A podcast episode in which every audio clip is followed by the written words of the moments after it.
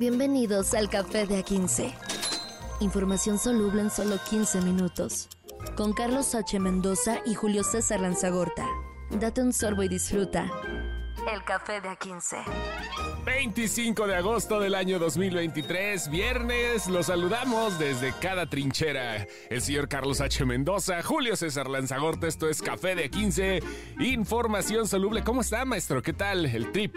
¿Sabroso? Muy bien. Estamos llegando al último viernes de agosto. Ya, ya, ya. 25 de agosto, estamos ya... Pues, pues ya empieza septiembre, las fiestas patrias, ahí todo es bajadita para para Navidad y Año Nuevo. Ya, ya vende Nochebuena en el súper, güey. Ya. Con eso ya Ya huele rosca. Ya quebró. ya quebró el 2023. Demonios. Así es esto. Tan rápido llega, así de rápido se va. Y vamos a hablar justamente acerca de lo que sucede con el MC. No estoy hablando de ningún maestro de ceremonias. Estoy hablando del movimiento ciudadano. Ayer hablábamos un poquito al respecto de lo que pasaba entre Enrique Alfaro y Dante Delgado Ranauro. Y ahora, bueno, ya se puso mejor el chisme, ¿no? Ya está, se está calentando este como, como pelea previa de, Las Vegas. Ya vienen en una semana, de este domingo anoche ya sabemos qué pasó con el Frente. También nos vamos a enterar días después qué pasó con, con Morena, pero como pelea previa, eh, se habla muchas cosas entre Alfaro y Dante Delgado. Eh, hay notas del Universal que dice que que Enrique Alfaro tiene al menos 50% del, del peso del Partido de Movimiento Ciudadano. También hay notas que dicen que eh, el frente ya le empieza a abrir la puerta a Alfaro para que se arrime para este lado. Sí, porque Morena ni madres.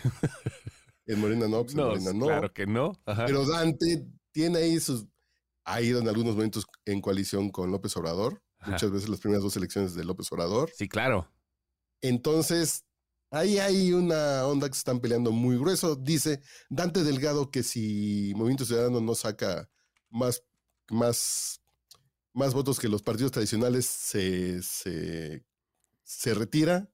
También dijo ayer que Enrique Alfaro personifica la vieja política, cuando este es un político que hace cerca de 30 años fue gobernador de Jalisco Mientras que Alfaro es gobernador ahorita y tiene 50 años. No, no de, Jalisco, de, Jalisco es Alfaro. Fue gobernador de Veracruz, eh, Dante Delgado. Sí, sí, sí. fue de Veracruz antes. No, más que yo decía que Alfaro tiene ahorita 50 y cachito. Sí, sí, sí. Y es gobernador. Eh, entonces, sí, sí hay un desfase ahí de generaciones. Muy cañón. Muy, muy, muy cañón. Y que le diga que personifica la vieja política, ya son de estos discursos rancios que traen algo atrás. ¿Usted qué opina? Yo opino que, como tú dices, creo que tienes toda la razón. La brecha generacional es mucha, mucha, perdón. Es eh, el problema hasta el sexenio pasado. Los políticos son completamente distintos. La política parece que no, pero muta muy cabrón. O sea, de cada sexenio mínimo tenemos cambios radicales y obviamente los dinosaurios, la vieja guardia es la que se pone al tiro, ah, como siempre sucede, pero al respecto de los cambios y demás. Y creo que ahorita está un poquito al revés. Lo que pasa ahora con Movimiento Ciudadano es que se puede, se puede desbancar no solo eh, Enrique Alfaro, sino como dices, más de la mitad de lo que tiene en, eh, este, pues, en su poder.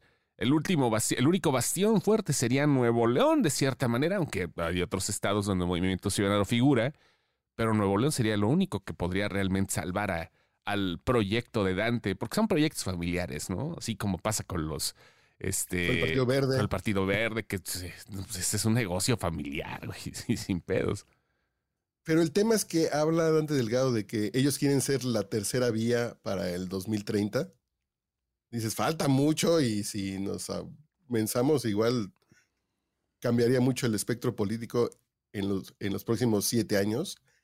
Y creo que están jugando raro Movimiento Ciudadano porque dice que no quisieron entrar a las elecciones del Estado de México, eh, que es el estado más grande en población, el padrón electoral más grande. Entonces, ¿con qué, con qué tranquilidad piensan ser la tercera opción ellos cuando ni siquiera, ni siquiera tuvieron un candidato en el estado más grande. Entonces a mí se me hace que ahí hay como un arreglo rarón que vamos a ver y que se va a ir cuajando en, vísperas de, lo que va a pasar con el Frente y con Morena. puede sonar a lo mejor muy, eh, muy drástico, pero creo que sí tienes toda la razón. En lo del arreglo es casi inminente porque se está hablando de un proceso que viene y el cual, si ya está teniendo esa visión Dante Delgado, que creo que sí lo podría conseguir, es porque ya hay impacto, de cierta forma. No sé todavía, es más, no sé si con el partido en el poder o con la oposición, pero pacto ya hay. Sí, que ya tiene clara, eh, clara la ruta Dante Delgado. Y creo que ahí va a estar lo interesante de si se va a ir medio movimiento ciudadano al frente. E, es que yo pienso en toda la gente que dice, yo nunca votaría en mi vida por el PRI o por el PAN. Sí. Entonces llega Movimiento Ciudadano y dices, pues, aunque sean peristas. es que todos son. yo sigo cumpliendo con mi. Yo sigo cumpliendo con mi regla, ¿no? Entonces, es esta onda rara de. Y me cae mal Morena, pero ¿cuánto de la gente que votó por Alfaro o por Samuel García lo hizo en un voto contra Morena y cuánto por un voto contra el PRIPAN? Entonces está interesante ver cuánto puede aportar a cada lado a Movimiento Ciudadano solito, como esta opción antripipan, o Movimiento Ciudadano dentro del frente, como una opción anti López Obrador. Es, es, complicado ahorita. Bueno, ya esto ya se va a ver. En dos meses ya vamos a ver cómo está este asunto, ¿eh? Sin problema. ¿Y qué opinará Samuelito García? ¿Qué, qué opinará? está muy, muy, muy, muy tibio siempre. Sí, él dice lo electoral hasta noviembre, ¿no? O sea, Sí, sí, sí. Bueno, fíjate que no está tibio, no, no, es, no es pendejo, es junior. o sea, pero no es pendejo, Samuel García, ¿eh? O sea, está, eh, anda en su pedo, ¿no? Es un buen político. Claro, no, anda en su pedo, no, no pero sí, sí, sí, se, siente tibio, pero está guardando una, un sablazo, ¿eh? Hijo, también. Samuelito García. Samuelito. ¿Y no es hasta podría ser el candidato de Movimiento Ciudadano? híjole, no sé, está guardando un pinche sablazo este güey, pero se está tomando su pausa, sus tiempos. Y no le está yendo, o sea, la gente lo critica por mamador, pero no está haciendo las cosas tan mal. no, no, e, es, es, que ya después del Bronco, pues ya. claro, también, si viene. Como siguiente gobernador de Morelos, cualquier cosa que no sea Cuauhtémoc Blanco va a ser mejor. Como Cuauhtémoc también que le acaban de decir, ya Cuauhtémoc, ponte a trabajar, ¿sí viste eso? Estaba en una rueda de prensa Cuauhtémoc Blanco, nuestro flamante gobernador morelense, y se escucha de, fondo, ya Cuauhtémoc, ponte a trabajar, deja de estar de paletoso o algo así le dijeron. Pues nada más volteé a ver, no, no tuvo otra cosa que hacer, no, dijo nada. Pero se escuchó el grito bien bonito de alguien que le dijo, ya, paletoso. algo así le dijeron, vaya. Pero cambiamos de cancha, que hay una nota bien buena de proceso. Venga. Que, que sobre el tema de desaparecidos. Sí.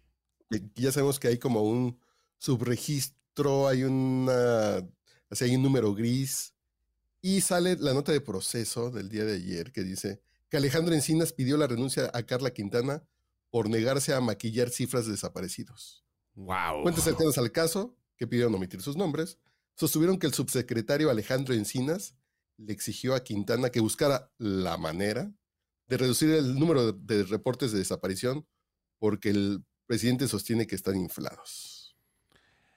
Qué servilismo. Carla Quintana Osuna era la que estaba al frente de la Comisión Nacional de Búsqueda y estaba encabronada con toda la razón del mundo porque estamos hablando de una... de, un... Yo, creo que debe de ser el puesto más incómodo de todos. La neta, ¿eh? Sí, debe, de ser el puesto el, el, así al nivel de, de los peores trabajos del mundo, ¿no? O sea, imagínate encabezar una comisión donde debes de escuchar tantas historias, donde debes de darle la cara a tanta gente con tantos problemas reales y que de repente llegue el pinche Santa Claus pirata y te diga, él, no mames. Y la bronca fue que parte de este censo fue dirigido por, por personal de la Secretaría de Bienestar. Entonces dicen, esa secretaría no tiene nada que ver con los desaparecidos. ¿Por qué me mandan esta gente a que sean los que, a estos servidores de la nación, a que estén visitando domicilios y haciendo una encuesta? Entonces, así como, pues yo soy la responsable, ¿no? E, es eso, son esos puntos como cuando renunció mm, eh, eh, Ahí se fue el nombre del senador de Grupo Plural. Germán Martínez, cuando renuncia al IMSS, que dices, yo no me quiero echar esta bronca, el que renunció para devolverle al pueblo lo robado, porque estaban robando las cosas, dicen, yo no voy a hacer eh, tapadera. Estos políticos de Morena que dicen, no, yo, yo sí tengo vergüenza. Para comenzar, Carlos Ursúa, ¿no? Carlos Ursúa, otro que dice, no, yo a mí no me metan en sus lirios. Sí, güey. Chale. Entonces, son de esos políticos que tienen vergüenza, ya al menos por decir, yo tengo que entregar cuentas y mi nombre va de por medio. Entonces, a mí no me digan que estoy inflando, yo tengo que hacer mi chamba, ¿no? Y hay muchos políticos de Morena que si no, que si no tuvieran un puesto de Morena, no tuvieran ni un puesto de mandarinas. Entonces dicen, no, pues yo lo que diga, por si no, que si yo no estoy dentro de Morena, yo no soy nadie. Entonces, hay gente que dice, yo sí soy yo por mi trayectoria y mis conocimientos. Entonces, no, señor, yo no voy a estar reduciendo cifras, ¿no? Lo, que dice aquí también la nota de proceso, así en, el, resaltado, dice, las mismas fuentes señalan que los registros se revisan constantemente y agregaron que si esa depuración no se hiciera, tendríamos una base de más de 600 mil personas. ¿Te das cuenta el punto de inflexión desde ahí? Sí, sí, 600 mil personas. Sí, ese es un... es- Desaparecidas, es- estamos hablando que por la pandemia se murieron municipio. 800 mil. sí. Ay, No, nos estamos... pero es este tema de maquillar números, Sí. cuando creo que nos sirve más, dejaron de hacer, por ejemplo, el gobierno también dejó de hacer este, eh, esta encuesta nacional contra las adicciones, eh, esta encuesta nacional de adicciones. Entonces, así de si no tenemos datos, somos más felices, ¿no? Sí. Como la esposa que dice, yo no, yo no le pregunto a mi marido dónde anda, pues para no amargarme la vida. El famoso índice Entonces, del ¿por qué bienestar, ¿no? ¿Sí? Sí. No, pues está pesado. Eh, Ojalá que esta cosa, esta investigación realmente, eh, pues con las bases que tienen, digo, se supone que hay nombre, hay este, firma, es una, es una publicación bastante respetada. Esperemos que se llegue hasta lo último, porque si es así, esto podría ser un verdadero escándalo que esperemos no se pase desapercibido como todas las barrabasadas que han sucedido durante estos años. Y para cerrar, ¿Sí? ante la negativa de Quintana para aceptar modificar el registro, sin elementos contundentes de prueba, Encinas le habría pedido entonces la renuncia. Carla Quintana le habría solicitado a su vez que se lo pidiera por escri- escrito en un, texto, en un texto que incluyera la explicación de que ella no había aceptado realizar los cambios solicitados desde la presidencia. Así si, que- si quiere que me vaya, pero por escrito y dígame por qué. ¿Cuál fue mi pecado, no? Sí, pues sí. Si me, si me va a correr, dígame la razón, ¿no? Mínimo. Vaya. Qué cosas. Vamos a pasar a información más amable. Ayer estuvo Taylor Swift en la Ciudad de México y fue un. Fue un relajito bien sabroso. Afortunadamente todo salió, creo que. De manera relativa, ¿eh? Salió muy bien. Y este. Y pues bien, do- doña Taylor Swift, que es, digamos, el proyecto más acá de eh, proyecto musical más importante, yo creo que de la de, de este milenio, pues es- llegó a la Ciudad de México. Sí, sí, sí. Y, y a, a- y a mí me- ayer me tocó aterrizar en el aeropuerto de la Ciudad de México. Sí, lo que te iba a decir, de ¿cómo estuvo eso? 10 de la noche, ajá. que está muy cerca del Foro Sol. Sí. Santo desmadre, Batman. Estaba, esa zona de la ciudad estaba hecha un caos. En, eh, a varias cuadras a la redonda, a, varios kilómetros a la redonda, papás en sus carros esperando que salgan sus hijas. Sí. Esa zona estaba hecha un caos, pero hasta cambiaron nombres de calles, Ajá, los pusieron muy como-. Ajá. como toda la experiencia de cambiaron nombres de calles por nombres de canciones, hasta el mismo Foro Sol que le cambiaron el nombre y le pusieron Foro, Foro 1983, que creo que por el año 89. de- de- ah, o- Ajá. 89 por Como el, año como el álbum. Ajá. Sí, también el año. Sí. Y estuvo, eh, hubo, hubo personalidades, ¿eh? Las notas dicen que apuntan que hubo varios, entre ellos el eh, Arturo, Saldívar, perdón. Estuvo ahí ya con su, con su sudadera que decía Saldívar Swifty. Ah, ya que ya se la mamó el ministro. No, y que estuvieron intercambiando friendship bracelets, Ajá. estos pulseras de la amistad.